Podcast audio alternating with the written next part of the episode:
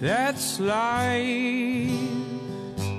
That's what all the people say. You're out in high and April, shot down in May. But I know I'm going to chase that tune. When I'm back on top, back on top in June. That's life. And as funny as it may seem, some people get their kicks stomping on a dream. But I don't let 'em get me down. Cause it's fine. on- 哈喽，大家好，您现在听到的是怪异故事最新出品的节目《怪异电台》，我是今天的主持人怪异君。我是老根，我是舒颖，啊，除了今天有我们三个聊本期电台之外呢，我们还请了一个终于不是我们工作室的成员嗯了，对吧？对，特别嘉宾，来，我们王导给大家打个招呼呃，大家好，嗯、我是一个广告导演，啊，就是不愿意透露姓名的。 我不知道为什么王导总总会到我们的节目里面，会觉得这东这个东西很羞耻。 啊，这个大家也介绍一下，就是刚才去认真的吗？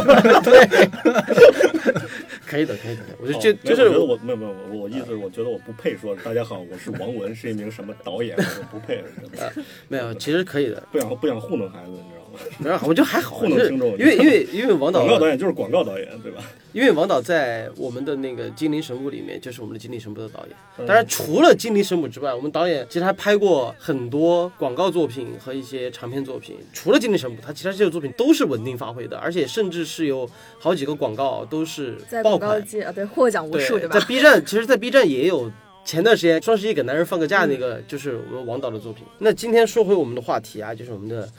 小丑。嗯，，啊，因为为什么要找王导来呢？第一个，他本身就是一个影视导演，所以说对于影视上的东西他是有发言权的。第二个呢，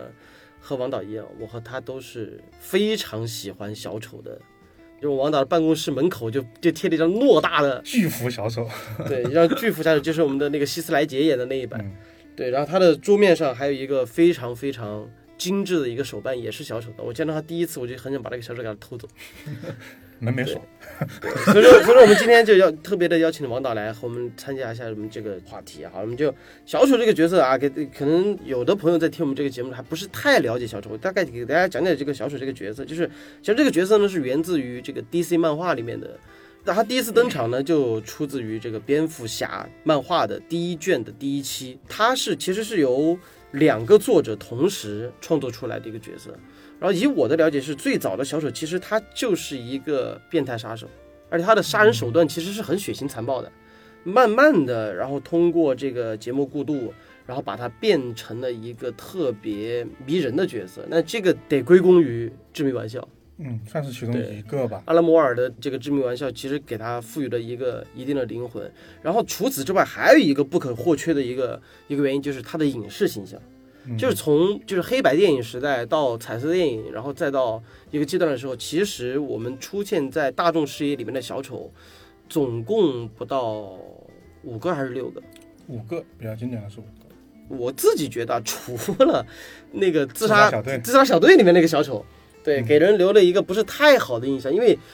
就是希斯莱杰注意在前嘛，对吧？就不管是默片时代的，还是后来第一次有彩色电影的时候出现的第一版小丑，就那个胡子没刮干净那个。嗯，然后再到后来的杰克，就是杰克尼克尔森，呃，对，杰克尼克尔森演的那版小丑。然后其实到杰克尼克尔森那版小丑的时候，就已经有人说了，他那版小丑是很难超越的了。对。然后结果希斯莱杰突然在《黑暗骑士》里面出现，再次诠释了小丑，然后又奠定了一座高山，然后导致了就觉得，哎呀，希斯莱杰这个这个高山越不过过去 了。，无法超越的小丑形象。对，就啊吧无我就无法超越了。所以说，对于后面出现的小丑，甚至他的光芒盖过了哥谭市里面那个小丑，就哥谭那个剧集里面那个小丑，其实我觉得还是有一些可圈的一些亮点的。而且包括他说小丑毒素这一块儿，其实运用的特别好的，他诠释也也也诠释一个特别疯狂的少年小丑这样一个形象。然后所以说到了咱们这个杰昆这一版，嗯，对，所有人都觉得，就是是不是难以超越？第一个他的形象，然后包括他的定妆，那个时候试出来的时候，其实都有都有些不是太看好。对，对直到他出了第一版预告，对他比汉其实其实更接近于现实一些。其实《自杀小队》呢，其实更我觉得更接近于漫画里面的一些感觉。但是诺兰会让呃漫画电影变得接近于呃现实主义犯罪题材电影。那至于现在的 Joker 来说的话，那其实就更接近于呃现实题材的电影了。嗯它里面其实所有的设定都是呃符合当时的年代。没记错的话，应该是呃七九年那个年代。然后同时里面嗯不会有呃过于超过科技的东西，所以你可以理解为它其实是非常现实的一个东西。那本身诺兰的风格呢，其实已经让呃小丑变得现实化。那其实自杀小队走另外一条路，但是我相信应该大家都发现，其实另外一条路好像并不是太走得通，因为有先入为主的东西。我还挺喜欢《自杀小队》这个版本的。对，你对你是喜欢他的造型还是喜欢 我他？觉得《自杀小队》这个版本大概是说，算是一个霸道总裁式的虐恋爱情故事。嗯对，然后《自杀小队》版本的小丑的话比较风度翩翩，造型也很帅。就给他，其实我觉得《自杀小队》里面他给他的塑可塑造空间太小了，对嗯他，活在回忆里的。对，其实有一些别的八卦来说，其实那版里的小丑的剧情其实远高于我们最终在成片里看到的，它其实还有很多很多别的东西都没有最后剪进去，因为那毕竟是一个关于自杀小队的故事，不是便于小关于小丑的。那我们有扯扯回来啊，就是扯回到就是关于小丑这个形象，他们一知道了小丑其实是以前是个杀手，然后后来慢慢慢慢的就变成了在蝙蝠侠的这个世界里面，甚至是 DC DC 宇宙里面一个非常受欢迎的一个反派，对吧？就其实他也就是说他是个坏人，然后和我们的一些主流价值观是不符合的，但偏偏这这些角色会逆袭主角，变成一个特别迷人的角色。那这是你说我们今天第一个问题，就是为什么有些反派会特别招人喜欢？因为其实从创造上来说的话，很多比较好的角色，尤其是好莱坞在创造反派的时候，他们都不会说善恶黑白化。其实每一个邪恶的角色，他都应该拥有他自己身上的一些人性光辉，然后最终可能导致他的邪恶，甚至说改变了故事的走向。如果说那种符号化的人物，其实在，呃，我觉得做的比较好的可能是中国的样板戏这种东西吧，就嗯坏人就是坏人，就特别脸谱化。对他只要一出来，他长得也是坏人，他干什么事儿都是坏人。但其实一些在好的剧作里面啊，或者好的一些电影里面，很多迷人的反派是绝对超过正派角色，而且正派角色比反派角色其实想去耀眼的机会更少一些，嗯，因为他做的每件事情都应该是啊合理的或者正义的。但是反派角色，他只要在他的基础上稍微有一点点啊人性的光辉，大家就会对他印象极为深刻。嗯而且反派角色可以去打破很多常人正面角色无法去打破的一些界限，他可以肆无忌惮的去表现这个角色该有的一些气质。嗯嗯呃，大部分正派角色都应该首先他就是一个从长相到谈吐到所干的事情都是一个正派的人，所以你说一个好的演员去做去演一个英雄，他能演成什么样呢？那可能在黑暗骑士系列里面，然后克里斯贝尔会把那个蝙蝠侠塑造的稍微带一些阴暗面，但是，一旦到了超扁里面，然后本阿弗莱克来演的话，本阿弗莱克长得就是那么一个憨厚的人，所以这个蝙蝠侠 一下我觉得你说话，我觉得你说他憨厚，就是在夸他。一下就会变得比较平，一嗯，一下就会变得比较平。对，所以可能问题在这儿啊，倒不是说反派从根本上有多迷人，其实反派对演员的角色发挥来说，我觉得反而会更大一些。就是你要去塑造一个反派的共情。对就你要让让他和观众达到一个共情，就是他的恶是被观众所能理解的。这种理解不是说接受啊，就是而是说，就是我知道你为什么要作恶。就是小丑，其实，在漫画里面也有，就曾经有一个叫做白白色骑白色士骑士，嗯，对他就是把小丑就是突然神经病被治好了，然后反而把蝙蝠侠打成了一个呃罪人，然后把道德高度抬升到了整个哥谭市，然后自己就作为了一个白色骑士在在执行他所谓的正义，然后包括后来还有一个皇帝小丑，嗯，我我个人认为啊，就是他之所以迷人，就是因为他邪恶，但他的邪恶很纯粹，嗯，他就想制造一个无序的混乱，但对我吧想，会不会有说，比如说，因为我们身处在这个社会规则之下，所以其实我们心中是有那么一点隐秘的期望，希望能够去打破或是挑战这个规则。嗯，会有一些对，有这样一个角色的话，可能也是映射到我们的一些想法。释放吧，对，我觉得他是近代火起来的原因。以前其实大家还是很喜欢伪光正的，对，只不过大家后来都忽然不喜欢了。就看的太多了。对，把我们想干的事情给干了，就还需要那蛮好些的打破打破一些就是束缚的这种角色公出序现。良俗吧，就是我以前喜欢小丑原因很单纯，因为他会和魔术相关。 对，因为我印象最深刻就是那个杰克那一版，嗯蝙蝠侠在很多年没拍之后，然后之后由华纳重启蝙蝠侠系列的时候，然后拍的那版小丑，他里面那版小丑那个角色，就是他第一个变相给小丑塑造了一个起源，就是因为掉到那个化学公物里面，然后嗯哈哈哈笑成那个咧嘴的样子。杰克在塑造这个角色的时候，他整个气质就特别往马戏团那边靠，嗯但他出场啊，然后然后整体的幽默感啊，就都是往小丑那边看。在他没有成为那个小丑之前，他是一个黑手党的成员。然后在那个时候，他手里经常把玩的那个牌就是 basic，就是魔术师经常会用的那个嗯标准单车牌。对，所以说那个时候我就觉得我我挺喜欢这个角色的，但是在黑暗骑士之前，我更喜欢的 DC 反派角色应该是谜语人。谜语人啊，金凯瑞也演过那个，对，金凯瑞演过的，就是他就是经常会出谜题给蝙蝠侠破，而且你像蝙蝠侠还有一个称号叫做史上最伟大的侦探，嗯，对，所以说这个东西对我来说是契合度会更高一些，然后我的喜爱程度会更更多一些，直到黑暗骑士，就那个小丑太迷人了，我两个印象特别深刻的就是。一个是他把蝙蝠侠女朋友他把蝙蝠侠女朋友你说和那个律师给掉了一个个儿啊，不不不不是不是，是吗？哦他在他给律师办众筹晚宴的时候，嗯在那楼上，他不是哦突然冲出来打劫嘛，嗯，然后他就把那个女女孩的手就拉到那个窗台边上，把扔进去，嗯对，就要把要把扔下去那个时候，然后蝙蝠侠说放开他，他说好，满足你。 就你知道，在看那个之前，就可能说我挟持一个人质，然后你别过来，然后怎么样，我会我给有个你交周，涉的对我过程。给你周旋一下。嗯然后他说，哎，放开他，哎，好，我放了。就那种幽默感和那种邪恶混杂在一起，就那种感觉特别爽。然后还有一个就是他从一堆钱上跳下来。嗯，然后直接把一钱把烧火了给一一把火把钱给烧了，嗯就是他那个时候他根本就不是为了钱，呃，就说那一下就是特别的，我觉得特别酷。然后蝙蝠侠在那个监狱里面打他那一瞬间，真的他用力，对你都能感受到蝙蝠侠的那种愤怒到顶点时，都有点无力了。就是我我都我扒了我在那把你弄死，哎你就说哎来打打打，你有本事就把我弄死。就那种感觉特别好，也也也可能是希斯莱杰演的，真的太太棒了。所以说，由此我对小丑这个角色就就从那个阶段我开始看小丑的漫画了。对，因为他是一个呃纯恶角色，他基本上抛弃了一些以往恶人的一些欲望，嗯比如说对嗯权力、金钱、女人或者等等这些欲望，他就是一个纯恶，想去打破秩序的人。那么这么一个人，可以把呃人性发挥得更加极致，所以嗯啊、呃人们都会喜欢这样的人，无论在漫画里还是在什么里。比如我们在看《七龙珠》的时候，其实有无数的人更喜欢的是贝吉塔，因为他对力量的的这崇拜感很对很直接，对他对力量的欲望和力量的崇拜感超脱了一切，甚至包括呃亲情、友情这些东西，所以他可能甚至到自始至终都是这么一种状态，所以这种人一定是很让人去迷恋的，因为他足够极致，他他少了一些正常人该有的一些顾虑以及正常人该有的一些。你可以说，如果是这一个人可以做到这样的话，那他其实就不会有害怕的害怕的时候了，因为他没什么可失去的。所以还还是我回到刚才我说，就是去演绎这么一个人，应该是所有无论是啊编剧或者演员的一个梦想，去演绎一个极致的人。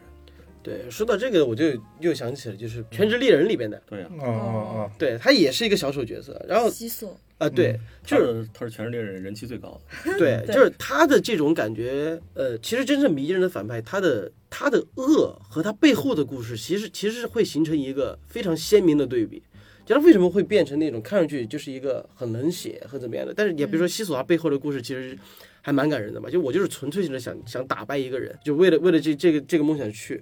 然后在这样的一个条件下，小丑的背后的那层故事就会变得特别容易给创作者更大的那个空间空创作空间。因为我记得在 DC 漫画里面曾经提到过一个，就是蝙蝠侠曾经问过一个全知全能的人，他说小丑到底是谁？然后那个人回答他回答他的问题是你说是哪个？就是小丑其实有两个小丑，三个，啊啊对啊，三个小丑，这个就成了 DC 粉里面就是最最关心的话题，就小丑到底是谁？然后再加上阿拉摩尔在创作致命玩笑， 《致命玩笑》的时候，就给了现在为止大家最公认的一个一个小丑起源的一个故事模板在这里，对大啊家比较认可，但是那个也不是真的，就是那种，然后到希斯莱杰那个版本，他就给了三个说法，但是我们这次讲的这个小丑这个电影，他就也就是讲了起源的故事，全传。对对，而且我发现一个特别有意思的事情啊，就是你看，在 DC 漫画和漫威里面，我不是拿来比，我只是发现，你看在早期他们也有讲过英雄起源的故事，嗯，但是风格不一样嘛。然后呢，里面的人气角色起源故事反而跟跟那个小丑是反的，就比如说蜘蛛侠，对，在最新的那个河南弟那本《蜘蛛侠》里面，他就摒弃了蜘蛛侠起源的故事，然后直接从他的那个成长开始。但小丑呢，就是也是因为没有拍过一个一个确凿的一个版本，所以才拍了小丑这个这个故事嘛。而且我我我是看到他的剧本，他剧本的阐述，编剧在阐述小丑这个电影的剧本的时候，他原来名字叫《小丑起源》，嗯，他一开始也是这样讲小丑的故事，而且他最开始就阐述了他们绝对不要去讲所谓的宇宙概念，他就想单纯去讲一个纯粹的这样的一个小丑的故事。没有都没有开电影开头都没有那个 DC 的标，没有。没有的。而且，嗯，华纳当时拍这部片的时候，呃，其实也没觉得这部片会挣钱，嗯然后以至于到后来票房过了十亿美金之后，然后华纳其实也没有挣太多钱，然后好像拉了很多别的投资人跟他一起投钱，对拉了很多他以为的呃可以嗯帮忙嗯垫底的人帮他一嗯起投，结果他他低估了小丑这个角色或者这个 IP 本身本身的力量，他实在是过于强大。是但是我觉得还有一点就是，在最早公布，就是我也是看电影资讯的时候，我看到这一版小丑里面的一些剧照和它的定妆的时候，我蛮期待，就是那个时候我的认知。还是在希斯莱杰那一块儿，就是我觉得你能塑造出一个怎么造型更好看了一点的小丑，结果他出来就是一个普通小丑的一个化妆，就就你看不出哪儿好来。但是直到他的预告片出来的时候，我就觉得，哎，有门儿。但是另一个更奇怪的想法在我的心里就诞生了，就我觉得他会讲一个非常简单的故事。他预告片里面其实基本上我们后期看了他的正片之后，发现他里面很多精彩镜头都融到了预告片里面，尤其是小丑之舞跳了三次，而且时间线都很，其实都很对。对，而且差不多都是按照这个时间线来的，他虽然没打算给你讲一些多花里胡哨的，而是纯粹的去挖掘这个人的内心。那么就现在就给大家简单讲一下，要呃就小丑这个电影讲的什么呀？相信大家如果在听电台之前，应该看了很多 UP 主在介绍了，但我们还是按惯例给大家介介绍一下吧，因为方便接下来说。就是整个故事讲述了一个在哥谭市，这个是在七十年代的时候，因为哥谭市有一个历史大背景，就是他们当时出现了一个大面积罢工现象，就他们那个垃圾是没人处理了。那给了这样的一个社会背景，然后就所以说那个哥谭市特别混乱的。这个哥谭市里面有一个人叫亚瑟，啊、这个亚瑟他是一个小丑演员，就应该算是一个喜剧演员吧。然后他就是一个普通的打工仔，但是他有一个特殊的背景，就是他的妈妈是一个生活不能自理的一个病人，当然也有精神问题，但精神问题他这精神精神问题是往后才知道的。嗯，然后他自己也有一个毛病，他这个毛病就是会突然的笑。然后呢，他在这样的一个环境下，自己是努力生存着。然后故事一开篇就讲述这个小混混在欺负他，然后之后因为这件事情导致了他的同事啊，就为了给他防身，就给他还把枪。然后因为这把枪呢，到他到儿童福利院去表演的时候，这把枪露出来了。然后露出来之后呢，他就导致他工作丢了，被被工作丢了，但工作丢了之后呢，就刚好他回去的路上，然后就在地铁上就被几个人给欺负了，因为他因为他这个病，欺负他这几个人又是那个维恩公司的，然后这几个人在车上调戏一个就是调戏良家妇女，他就在旁边看着，但是他看着看着就突然发病了，发病了，就开嗯始笑，然后就说你笑你笑个 锤子，对，就开始就开始打打他。然后这一点细节啊，我们说到这儿就有一个细节，我觉得特别的让我揪心。你还记得他在公交车上的时候逗那个小孩儿，嗯那个小孩儿他妈妈也说你你能不能不要骚扰我那个小孩儿？其实明明是给那个小孩儿带来了快乐，但是那个因为偏见和歧视嘛，然后就说你不要骚扰我。说完他就开始笑，嗯，一笑还把他当成怪物了。然后但是他边笑的时候边拿出那张卡片，卡这个片对告诉他证明自己是有病的，啊，对，但是他那个卡片是真的让我鼻头一酸，很礼貌的说，如果我有冒犯到你，就是我有病，嗯然后呢，我的病是怎么样怎么样的，然后呢，如果我有冒犯到你，我真的很抱歉，怎么怎么然样，后就嗯麻烦你看完之后把卡片还给我，哎，对对对对，哦特别有就这一句，对，就他所有都是用的是敬语，然后完了之后，那个女的还说，就有点就是又又不想跟他道歉，但是又有点收敛的啊，对不起。然后在到这里的时候，他准备掏卡片给别人看的时候，又遭到了一次痛殴，然后也没没给别人解释，然后之后就是枪响了。嗯，然后小丑连连续开枪把，就把一一枪的一梭子子弹全部打破发发泄在了这几个人身上，然后把他打死。打死完了之后，他就开始跑跑。但从这儿开始就出故事就出现了这个小丑开始有点转变了。他带着小丑那个妆，在那个厕所里面翩翩起舞。然后因为这件事情呢，整个哥谭市就陷入一个混乱，再加上那个蝙蝠侠的爸好死不死发表一个言论，竞选员，对吧？就说就说的是这个混乱是这些小丑带来的，他们就是社会的渣子。就是这种。然后他说过一个最讽刺的台词，我不知道你们看到这边有没有 get 到啊？嗯就说是那些把自己藏在面具下面的人嗯才是这个最卑微的人。他没想到他死后那么多年自己儿，子他儿子也干了这事儿，对吧？然哦后无数的超级英雄都干了这样的事。 对呀、对呀、啊对呀、怪军，没事儿 Q 这个点干嘛？ 啊，然后因为啊、这件事情导致了城市就开始出现了暴乱，但那个暴乱还没有太严重。而小丑呢，他也还是依然在自己的环境里面生活着，但这儿出现了一个转折，就是他第一个他谈恋爱了，嗯就他在那个电梯里面遇到了一个单亲妈妈，然后带着自己的儿子，他邻居，呃，嗯这两个人呢开始产生了感情。然后另一个呢，他自己尝试了去参加一些脱口秀表演，就是那个单口喜剧。嗯。然后呢，结果这个单口喜剧被人录下来之后，放到了他自己最崇拜的那个综艺节目里面。嗯这个节目主持人就公开有点嘲笑他的意思，嗯因为警察对于这个地铁上杀人的小丑杀人这件事儿展开了调查，就找到他家了，就他妈就中风了。啊，这个时候又出现了一个新的问题，就是就是那个布鲁斯·韦恩他爸嗯，是他自己的亲生父亲，就是他妈给他他妈写了一封信，他妈他写因为他信，然后告诉告诉他，对他一直他一直以来他妈都在给那个韦恩写信嘛，但对但他那天是看到了，看到完了之后呢，他就打算去找这个文，他的目的那个时候说了，他很单纯，他没有要就没打算要钱，他就是想被我这个父亲给认可认可啊。结果没想到他去了他的家的时候，先是遇到了小布鲁斯韦恩，嗯然后呢在那儿被遭到了排挤，然后到了那个剧院里面去见那个韦恩时也也遭到了痛殴。但那个时候他提了一个点，就是你你你你妈有妄想症，都就是他想象出来的，，对，然后他为了求证这一点呢，就跑到了那个阿卡姆精神病院嗯，去找，然后后来是真发现原来就是他妈妈这个这个曾经有一个自己的孩对子，前男友，嗯呃，，他是领养的，亲生孩子领是有个亲生孩子死了吧？ 没有是领养的，哦就你就是领养了他，就是他他是被领养的，然后他是被他他妈的那个男友，暴力然后被家家暴，家暴打成会忍不住笑。对，打成现在这样子了，所以说一时间他就又接受不了这个现实，而且感觉自己被欺骗了。然后从这儿开始呢，他整个人的状态就开始进行了我们最最后后半段的这样的一个转折，就是他回家之后，他把自己关到了冰箱里面。嗯，他没去管。然后第二天早上，他就收到了节目组的邀约，就邀请他去参加他一直想上的那个节目，说他去当嘉宾。但他其实那个时候他心里已经非常清楚，自己还去上，就是个笑料， 哎，对他就是去去笑料了。但他正在化妆的时候，好死不死，他两个以前的前同事又说了一些话，刺激到他了，直接他就把那个人给狼死了。嗯，但是但是他出于同情，把那个侏儒给放了。对，然后这是他第一次，就是动手，应该说是主动意愿的动手杀人。然后完了之后，再到这个这个，后来去医院把他妈杀了。嗯然后疑似呢，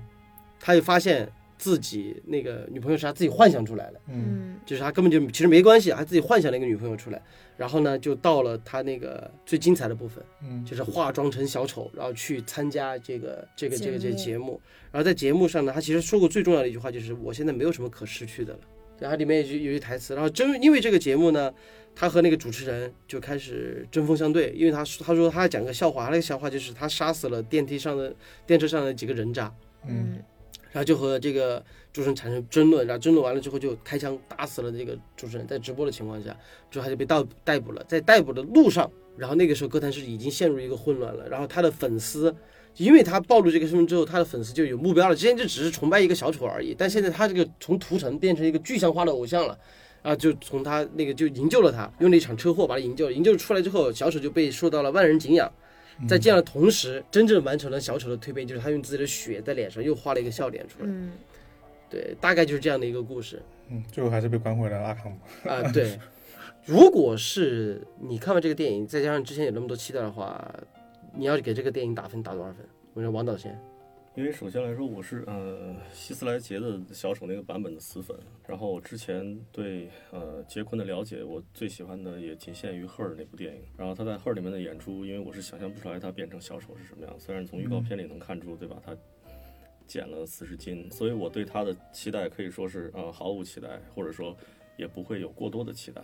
所以在建立在这个基础上呢，他的任何表演上的张力对我来说都是一种馈赠，因为我本身是没有什么期待的。那嗯至于小丑这个角色本身呢，其实因为我可能是偏，呃，小丑影视派这一派的，对，对于漫画派呢，我对这个人物并没有过多的去去去去研究他。对，关于影视来说的话，呃，诺兰跟呃希斯莱杰去呈现的这个小丑，在心理上或者说在比较理性的去看待问题，是很难会被未来所去给超越的。但是你说突然出现这么一个东西，那它当然是好的，因为不能小丑的故事就此完结，对吧？不能说希斯莱杰死了以后我们就不再讲这人物了。我觉得这个这个肯定是会令所有的粉丝都会非常痛心的一件事情。那既然有人要去说这件事儿，那他无论好或者坏，都起码还有人在这个在这个题材上去努力。我个人来说，当然是非常兴奋。嗯，那你说为这部电影电影打分的话，它可能《黑暗骑士》我看十遍，呃，是一种享受的状态。嗯，但是呃，目前这个小丑我呃我连着看了两遍啊、就是隔没有隔天，第一天看了一遍，第二天又看了一遍之后，嗯然后至于第三遍，我可能会在一年以后或者两年以后，因为是一个呃非常痛苦的观影过程。嗯啊，因为它对我来说的话，因为在希斯莱杰版本的小丑的话，它是一种纯粹的恶，以及它纯粹的，它有非常强的操控力，它操控着整个游戏的玩法。嗯但是在这部电影里呢，这个小丑其实是一个极度无能的人，呃，无论在他的业务上，还是在整个社会体制内，甚至于他最后连他的母亲，哪怕是养母啊都杀了，所以这个人嗯是一个极度无能的人。嗯那他把之前希斯莱杰建立的一个在城市里肆无忌惮的那么一个完全稳定的那么一个罪恶分子给变成了一个这样的人。嗯，那我在看的过程中就已经完全把之前那个版本的小丑给忘掉了。嗯啊，我会从这是一部呃新的电影，一个新的角色去看它，我甚至也脑子里都没有把它归为是 DC 体系，更别说嗯我都不可能去看见后面竟然会有蝙蝠侠出现啊。所以我们回到就是，如果是打分来说的话，我会把它完全脱离于希斯莱杰那个版本的小丑去打分、嗯嗯啊。如果按电影打分的话，可能在我这儿我会给它打九分吧。这么多，我为什么呢？因为首先是他的表演是我近年来见过的最惊艳的表演啊，这个小丑的表演嗯啊，杰昆的表演是我见过的最惊艳的表演。其次是他可能更符合我最近对电影的一些取向，包括他的音乐，对吧？他的音乐嗯其实是嗯在拍摄之前、就完成了的。对，就已经创作嗯出对来的东西，包括他的音乐，包括他整个影片的基调。呃，打九分的还有一个原因是因为他敢干这件事儿，就像我刚才提的，嗯然后任何一个导演跟编剧都应该不会傻到在希斯莱杰死了以后再去专门去拍一个关于小丑的电影。我觉得这个从口碑上也好，从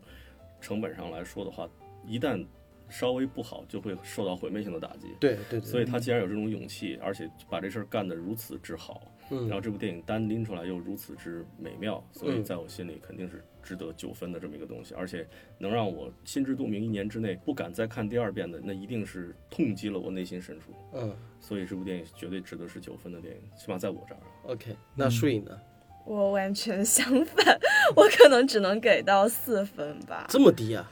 呃，我不是很喜欢这部电影，因为你这么说吧，就我的审美取向，我是属于那种比较肤浅的，注意力非常短暂的嗯这种观众。嗯这个电影对于我来说太冗长了。如果它不是有小品，呃，有如果不是有小丑的 IP 在这里，嗯我不会看它。啊，就太偏，它的节奏和基调就是可能说没有出现你那种该有的高潮。它是一部让人痛苦的电嗯影。对，太压抑了。我比较喜欢看比较有冲击性的镜头，就是嗯整篇我最喜欢看的是他拿剪刀捅他那个同事，嗯啊，但是当然最快乐的是捅眼睛啊，我我我觉得我觉得那超爽的我觉得那一下就是纯是你心理变 态。超级 爽。而且他那个时候刚刚只上完他白色的那个妆，嗯，然后躺在瘫在那个墙边，然后满脸是鲜血，只嗯有这个镜头我最喜欢，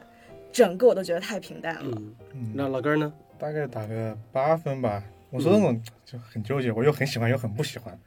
很喜欢是因为我觉得他确实，无论是杰昆的演技啊，或者说他对于小丑这个新的形象的塑造，我都挺喜欢的。但是嗯不喜欢是因为我觉得他给小丑的这些这些成因啊，或者说他经历这些东西，嗯给的很简单，就是他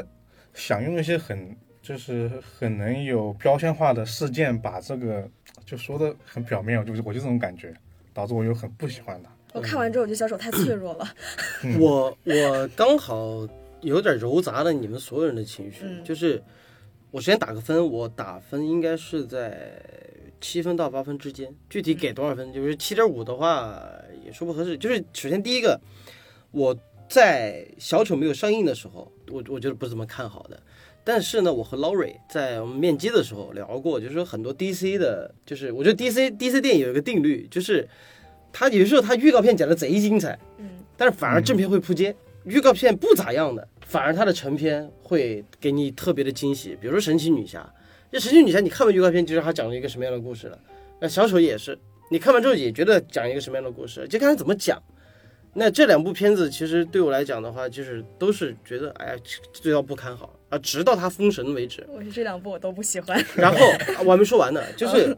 到了一个地步，就是我们有一个地理优势，就是我们在深圳，我们其实是有资格可以去在它上映的时候可以去香港或者去澳门，嗯我们去看一下的。但是后来，哎，大家因为知道一些众所周知的原因嘛，就是我们没有没有去看，所以说我对这部电影的期待，后来包括看到一些已经观看了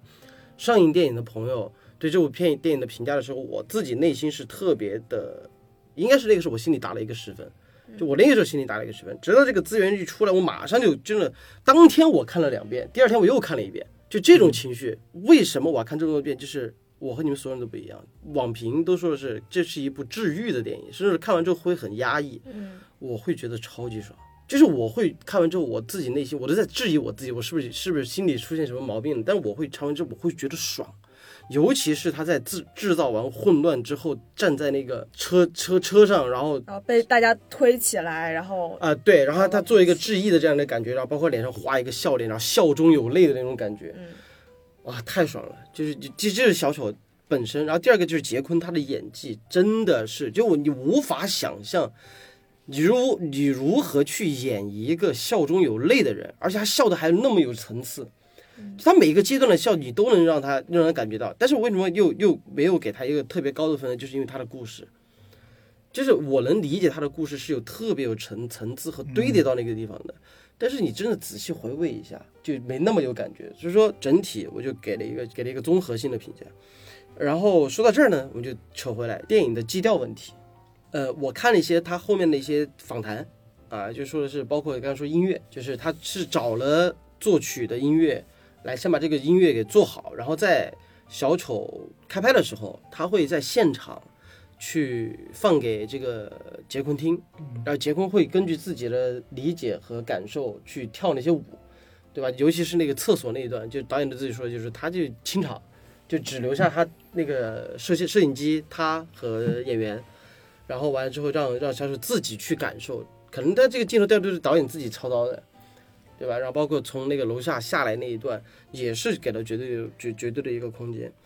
然后王导呢，他是一个希斯莱杰的这样的深度粉丝，对吧？演一个小丑，因为有朱毅在前，你演一个小丑绝对会就是控制不了拿去比。但是王导也说了，他说他会把这个东西给分开。那我想问问，就舒颖和老根儿，你们在看这个电影的时候，你是有把它投射到蝙蝠侠里面，还是把它做了一个单纯的角色来理解？我开始是想把它投射进去 的，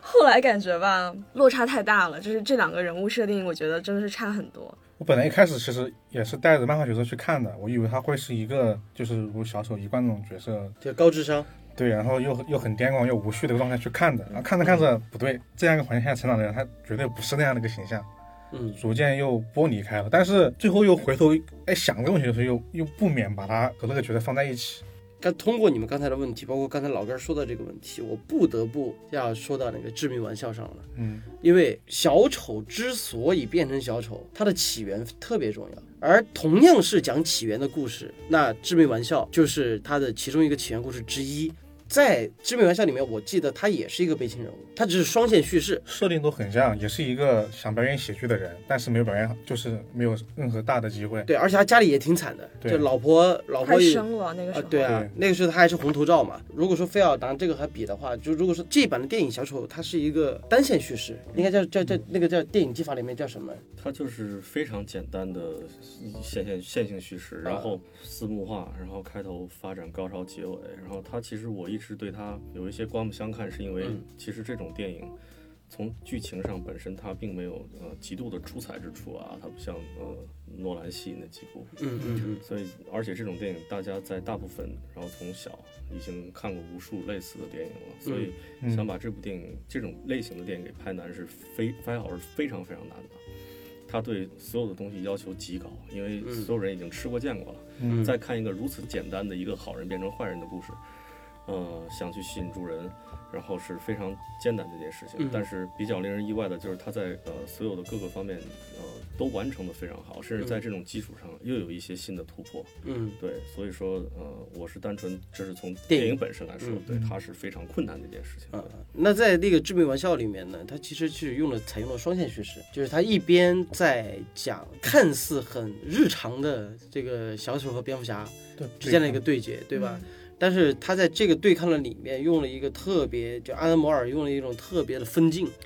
然后让这个东西和小丑的故事进行了一个联动。当然，他在讲这个故事的时候，就是其实是和现实有有进行一定结合的。然后，因为他很多分镜过渡都是重合的嘛。如果说看过 Laurie 的那个解说和看过原原原本漫画的话，是能感受到这一点的。但是这但在这个层面上面，他也加入了小丑的一个纯粹的恶，就比如说把芭芭拉，就蝙蝠女直接给打打成了半身不遂，然后这个点还是在游戏里面，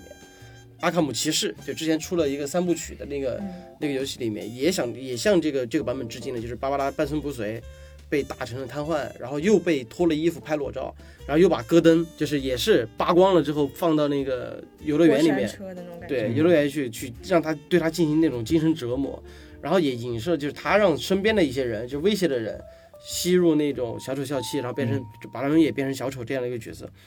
所以说这这种是非常动人的，也就是出了一个经典的梗嘛，就是小丑的一个糟糟糕的一天。嗯，对，对啊，我经历了糟糕的一天，就类似于这个样子的。那同样是起源的，如果你想想，如果把你们你们回忆一下，就是把小丑漫画里面那个致命玩笑那个单拎出来，它其实也是这样的，只是因为时代背景不同而已嘛。嗯，那说到这儿了呢，就不得不提到一个东西，就是很多人在它上映之后，会对它这部电影进行一个评价，就是什么这个电影太有煽动性了，包括也还有人说什么有政治隐喻啊，有这些东西。那当然，这个其实不得不和最近在我们对吧隔壁某一个县城那个出现的事情不由自主的会往上那个地方靠。时机也很吻合。啊，对，但是我自己看完之后，我反倒觉得没有，就是我觉得导演是在就是警醒观众，因为当然他们那个美国那边其实也对小丑本身这个角色嗯有一个高度的芥蒂，就比如说像那个嗯最最早希斯莱杰那个角色出现之后，还有人模仿去那个影院枪击，上映当天就有就对有啊嗯枪，击了，上上映当天就有枪击，还有很多人把它做成一个崇拜图腾，然后这次上映就据说就说是不准戴面具。嗯，然后他们警察也发发了通知，就呃让大家注意安全。对，就是它本身就具有一种很很很很奇怪的魔力，而且我觉得他成为精神领袖的事情也是莫名其妙的，我觉得他可能也不是有意为之。绝对不是有很他多对啊他肯定不是有为我之就，但感是觉我是我是觉得他他们评价煽动性更多是那种大家都有点带入他这个角色，就觉得我反社倒会这些对我不公，我我也反怎么怎么样奋，我起反我抗我反倒觉得他们会这样。那一帮怎么讲呢？就是自己日子过得，就是自己的日子过过得不好，还怪别人的那种。然后因为有乔治这个出现之后，感觉好像是有这种平民力量向贵族阶层宣战。嗯，但是我觉得根本原因是在于布鲁斯他爸对这些人群进行了抨击，激化了这件事儿。本身之前他就埋了一个伏笔嘛，就说的是平民阶层罢工啊这种，然后再加上整个这个哥谭市本来就属于一个无序的，你看最早欺负小丑那帮人，他就是没有理由在欺负你。看到你的装扮就很搞笑，就想去抢你的东西，就想去打你。对啊，对啊，对啊，所以说这个城市就是这样的。但是想想，如果说布鲁斯当时在见到小丑的时候，呃，跟他说话没那么产生抵触情绪，就是你是一个底层人，这怎么怎么样那种情绪，然后包括周围的人稍微对他好点，因为他你感觉一路被坑，可能更多有很多其实是剧情需要的，因为是编剧编出来的啊所以对啊他要他要树立非常直接的矛盾，对他要树立非常直接矛盾，然后在尽可能短的时间内，呃，让小丑这个人物一切都是符合动机的，啊，对对，所以所以可能也并没有我们现在讨论的那么深刻，啊，更多更多可能就是去做结构，包括其中有一个小点就是关于到底是不是他到底是不是他爹这个事儿，其实嗯有人在看里面笔他记妈吗对给他写的信，以及最后他妈照片背后那个字迹，嗯，然后有人说那个字迹好像是不一样的，嗯，所以有人去分析那个照片背后那个，嗯哎。其其实是他爹写这的一点刚好就我我我我一个朋友叫胡扯蛋，就是他们球员线，他们他们当时说的那个字迹和他妈写的那个字迹还一样，有人说又是不对，一样，哦这是那个 Y 的，但是外字儿一个是 U，一个是对 V，但是但是有一个很明显的区别是什么样的？在这个电影里面和剧本里面，很明显它是不一样的，因为我看了它的原著剧本嘛。然后它里面那个环节，其实到那个环节的时候，它它只是一张维恩的黑白照片，不是他妈的黑白照片。嗯，嗯对，所以说这些引发了一些一定的、很一多定的很多解读都是这样来的，哎其实嗯并不是呃设计意图，它就是拍了之后人们以为是这样的，，对对对把它对解读为这样的。对对对对，所以最有可能名的就是姜文那一系列吧，啊，对对对对，可也有可能剧本在了，然后在拍的时候，可能导演有一些自己新的想法，然后再进行了这样的一个故事，甚至就是我我我都不知道为什么会安排最后那一下，就是把他布鲁斯他妈再次打死在那个巷子里面。对，然后包括他后面，其实他说了，他说你在笑什么？就是精神病院那个人就问他你在笑什么，他说我想到一个很好笑的事情，然后啊就是姜文的那镜头嗯对对这其剪了个镜头，对，捡捡到了他当时和布鲁斯，布鲁斯很很傻的坐在那个，就是很绝望的坐在那个那个那个那个巷子里面。剧本里面还写了一句话，就是这是我和他才有的秘密。不知道后来是导演是怎么想的，然后弄成这样的一个感觉了。就回到电影本身，小丑因为之所以为什么迷人，嗯，对吧？因为他有纯粹的恶，或者说怎么样的。那但现在他小丑已经变成了一个悲情人物，就这像舒影说的那样，他太弱了，嗯，然后你会你还会喜欢他。我喜欢的是那种目标清晰、意志很坚定、能力也比较强，不要卖惨的。你喜欢的是完全体，然后对你对，喜他欢全的是是成完长全体成长之嗯后的，对，老根老根呢？咋说呢？又就是我明知道这个角色，我是我不太喜欢这样这样的一个小丑，嗯但是他这种成长之前这种角色的这种心理的变化，我又很喜欢，就是就他这个角色太真实了，对，就是一个过于普真通实，人，过于真实，就是一个普通人的能力，普通人的正常反对，应我。相信一个普通人就是被人打完之后又被辞退，对，嗯，然后又发现他妈不是他亲妈，然后又亲手把他妈给捂死，然后被放在电视上最大的秀里面去嘲笑。正常一个人嗯都不会做出很正常的回馈，他一定会做出来类似他虽然没有笑这么夸张，但他会做出来很夸张的事情。嗯，这是一个呃很现实的符合人的心理变化的那个电影。嗯然后他呃，因为弑母这件事情呢，可能是他呃准备放下一切的一个最强的一个转折点。对，因为在一切抛弃他之后，其实他母亲是他剩的唯一的依靠了。嗯因为女友是想象出来的，工作也没有，对吧？社会认嗯可更不会有，只有他母亲。当然，他亲手了断他母亲，而且这段戏拍的，呃，我个人比较喜欢的是，正常在去拍这种镜头的时候，弑母的镜头的时候，都应该是在一 个很灰暗。对一个比较昏暗的一个氛围里当去时是营造。他当时是那个窗帘拉下之后，整个阳光他在强烈的阳光下去干对这件事情，打在床上拍，对这种反差感是极具有张力的。他在光天化日之下干这件事情，那可以是否可以理解为，其实为什么要这么干？其实就想他其实在当时已经完全想清楚了，他要成为一个什么样的人，他要干哪件事情，他已经没有再有之前的所谓的被一只手给推着走的感觉。嗯因为大部分主角都会被被一只手推着走，就像我们会喜欢为什么喜欢反派，因为主角大部分动机全部是反派给他动机，被动的。嗯，对，全是被动的。但是小丑从这一刻开始，他开始主动做一些事情了。命运的手到此为止，然后接下来他做的所有行为全部是他自发的。那么我们是否可以就是臆想为呢？他在这一刻之后，会整个无论从人格、从动机，然后从甚至他的呃潜意识被嗯，唤醒了之后，他可能成为了后来的那个小丑或者怎么样？对，因为人们在成长总是通过某一个非常微妙的瞬间，那一瞬间之后，你会前后判若两人。对，有一句有一句话说的就是，你看待这个世界的态度，就像你看待你母亲的态度。那他当然亲，他当时亲手毁掉了他母亲之后，那么他可能他看待世界的态度也是，可能我是否要亲手毁掉这个世界？嗯对，，是可以这么去理解的。这里就有一个假设了呀。亚瑟如果说没有精神病，没有精神疾病，甚至是没有那个哈哈哈那个突然笑的那个、嗯那个状态的时候，他经历过电影里面发生这个事情之后，他还会成为小丑吗？嗯，因为刚才我们在聊的时候，我也在思考这个问题啊，因为他都不是不太是一般的边缘人士，他是极度边缘的人士，因为他有病。嗯对对他除了没有父亲，没有什么工作之外，因为很多人也会这样嘛，社会里，但是有这种病的人是极少的。所以怎么说呢？可能呃，布鲁斯·韦恩如果没有亲眼看着他爹妈被杀，可能他也不会变成这样。嗯，或者说，呃，托尼·斯塔克如果没有被绑到中东那个山洞里，他可能也不会变成后面的托尼·斯塔克嗯。那如果说这小丑，那我们又比较浅薄的从编剧上想的嗯话，是否让他拥有一个更大的推力，能让他成为未来的这么一个邪恶的人呢？其实有没有这个呃这个疾病的设定，并不会导致他最终的结果。对如果从编剧的话，我们可以再给他编一个别的设定，他因为一个什么样的东西，一件事儿。然后他会变成那样，因为他只要说这个大环境符合他这个人物的成长的话，嗯那么其实也不会说非得某一件事情导致这样的，嗯对，因为是是可以有很多种事情导致他这样的，但是必须要有一件事情啊，他这个笑导致了他从小就被欺负，导致了他心里，他其实现在在我觉得在剧里面他已经三十三四十岁了，对，嗯差不多。嗯对对对，，那可可见在三十年他都过得不是很容易，他可能对比地铁里那些更更不容易，但是也也没有说就是不容易到哪儿去，他会开玩笑。他还要写、嗯写脱口秀的一些剧情，嗯他还是一个正常的在社会里行走的人，只是有点可怜而已。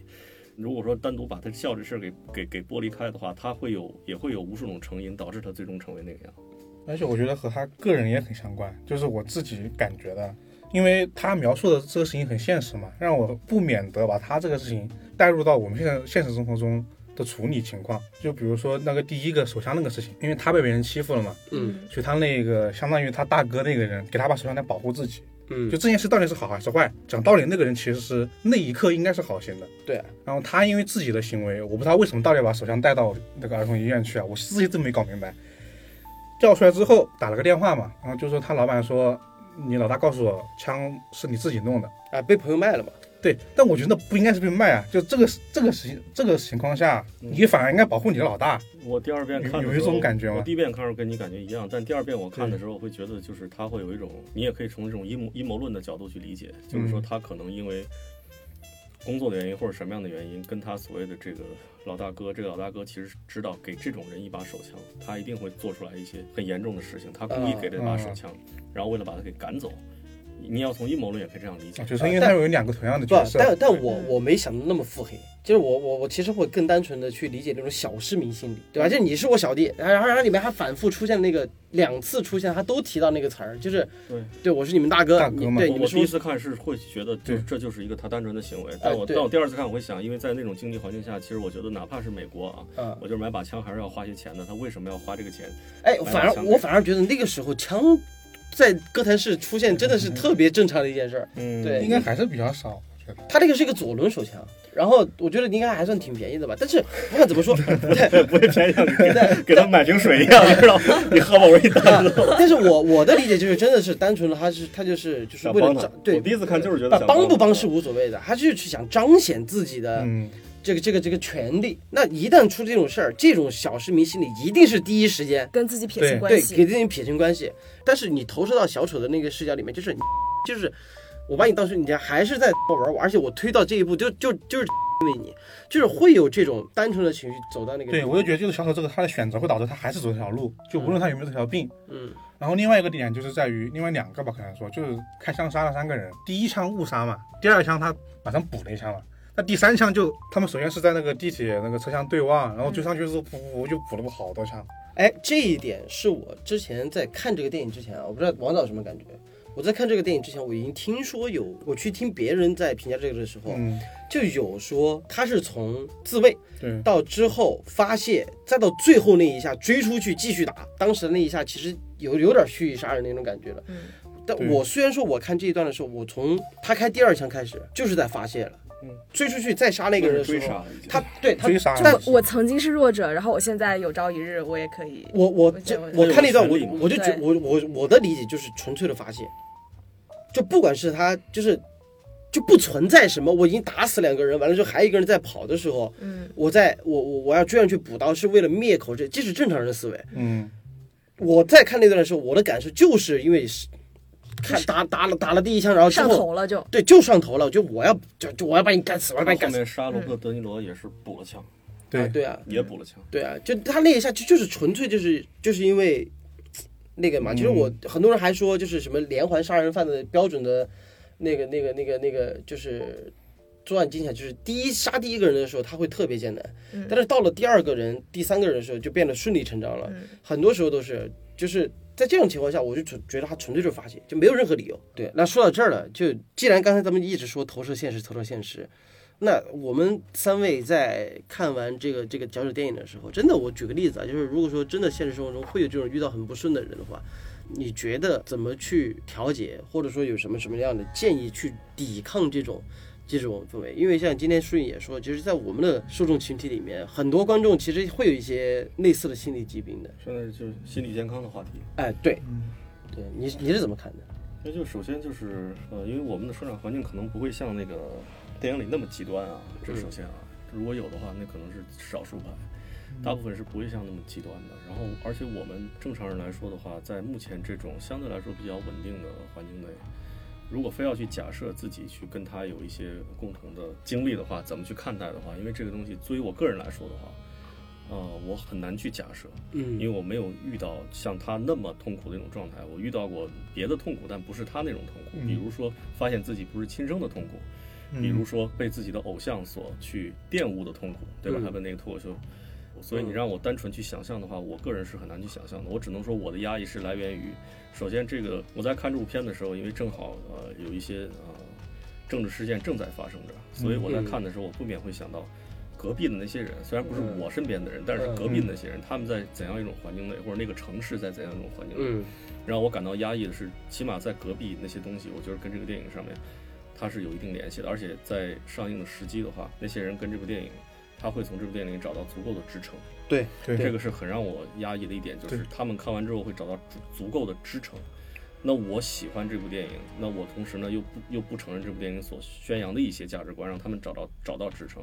然后同时呢，这部电影呃拍的如此的狠啊，他对人物的塑造、表演、故事的安排，你甚至从里面看不出任何的任何一点光亮，唯一一点光亮还是他想象出来的，对唯一一点光亮还是想象出来没的有对一点都没有，对，一点都没有，已经黑暗到呃极致了。对，嗯它不像蝙蝠侠黑暗骑士里面其实是有人性光辉的，对，比如囚犯没有摁那个按钮，就最后的嗯然后市民两艘也船没有摁那个按钮，嗯他是能看到人性的光辉的，但这部电影是没有了，是一种绝望的痛苦。然后再加上他的音乐大面积的用大提琴去去去演奏，类似于呃工业感的那种声音，嗯在长时间的摧残之下，我的心情是极度压抑的。呃，然后好不容易出现一个相对而言比较有古典的音乐，还是还是他彻底黑化的时候那对个地方。嗯对，然后你哦再你再结合隔壁的一些呃政治因素，因为我年纪大一些的话，我对那些事情会比较敏感，因为嗯呃你会关注这些事情，嗯然后你就会对这个社会难免会产生一些绝望感，嗯难免会产生绝望感，因为对它正在发生类似的一点点事情，虽然你身边没有嗯啊，所以呃你至于我个人的话，我当然不想让我去变成这么一个人，嗯，但是我当然更不想的是让世界变成这样一个世界，嗯但是现在这个世界有可能啊、我只是说有可能，嗯会往那个方向发展。所以我的更多的压抑之处是来自于这个，以至于我回去之后，然后写了一个朋友圈，我又删掉了。其实那个朋友圈我是在影射，然后正在发生的一些事情嗯，但我同时我会让人误以为，然后我对这这是我对这部电影的影评，我又给删掉了。所以可能跟这个有关。我后来想想，如果是单纯的我抛开环境的事件，单纯来看这部电影的话，然后我不可能去变成那样的人，因为我要变成的话，应该是在十年前，不会在我这个岁数再变成。我觉得我应该在二十多岁变成。嗯， ，OK，那树影呢？我觉得如果是整个社会环境的话，嗯那是真的没有办法，这不是个人可以解决的。但如果是发生在自己身边的话，以我个人经验来讲，你一定要有一个支撑点，因为人是社会关系的总和嘛。嗯你不可能说你跟这个社会脱离了连接，你一定要有一个支撑你的人，呃，朋友或者是怎样的，就哪怕只有一个人都 OK，就是这个样子。老根儿，我和王老师看法有点相似，就是因为我感到绝望的一方面，是因为我看了很多豆瓣，我随便拉了几页的影评，嗯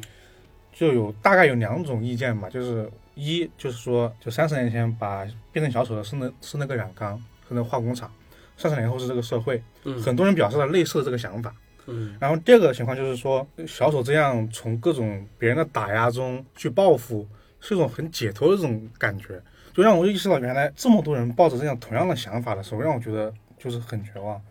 好，不管不管怎么样呢，就是如果说你只是把它当成看一个电影，别去影射，别去投射，别去想那么多，你只是把它当成一个艺术向的电影来看的话，它是一个非常好的一个作品，你可以去喜欢它，但喜欢它的这个魅力是在于你对一个艺术作品的欣赏，而不是说把它奉之为自己的一个精神偶你像知。道现实的边界，你知道现实该怎么做才会变得更好。对对对就是嗯对对对对。好了，这大家收听到就是我们的怪异电台，然后我们下个话题再见，拜拜。感谢大家，再见。拜拜。拜拜。 to smile. Without a pleasant outlook, stick out that noble chin. Wipe off that full of down look, slap on a happy grin. And spread sunshine all over the place. Just put on a happy face.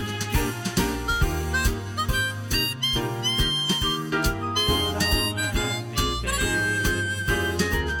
on a happy face. the clouds and cheer up.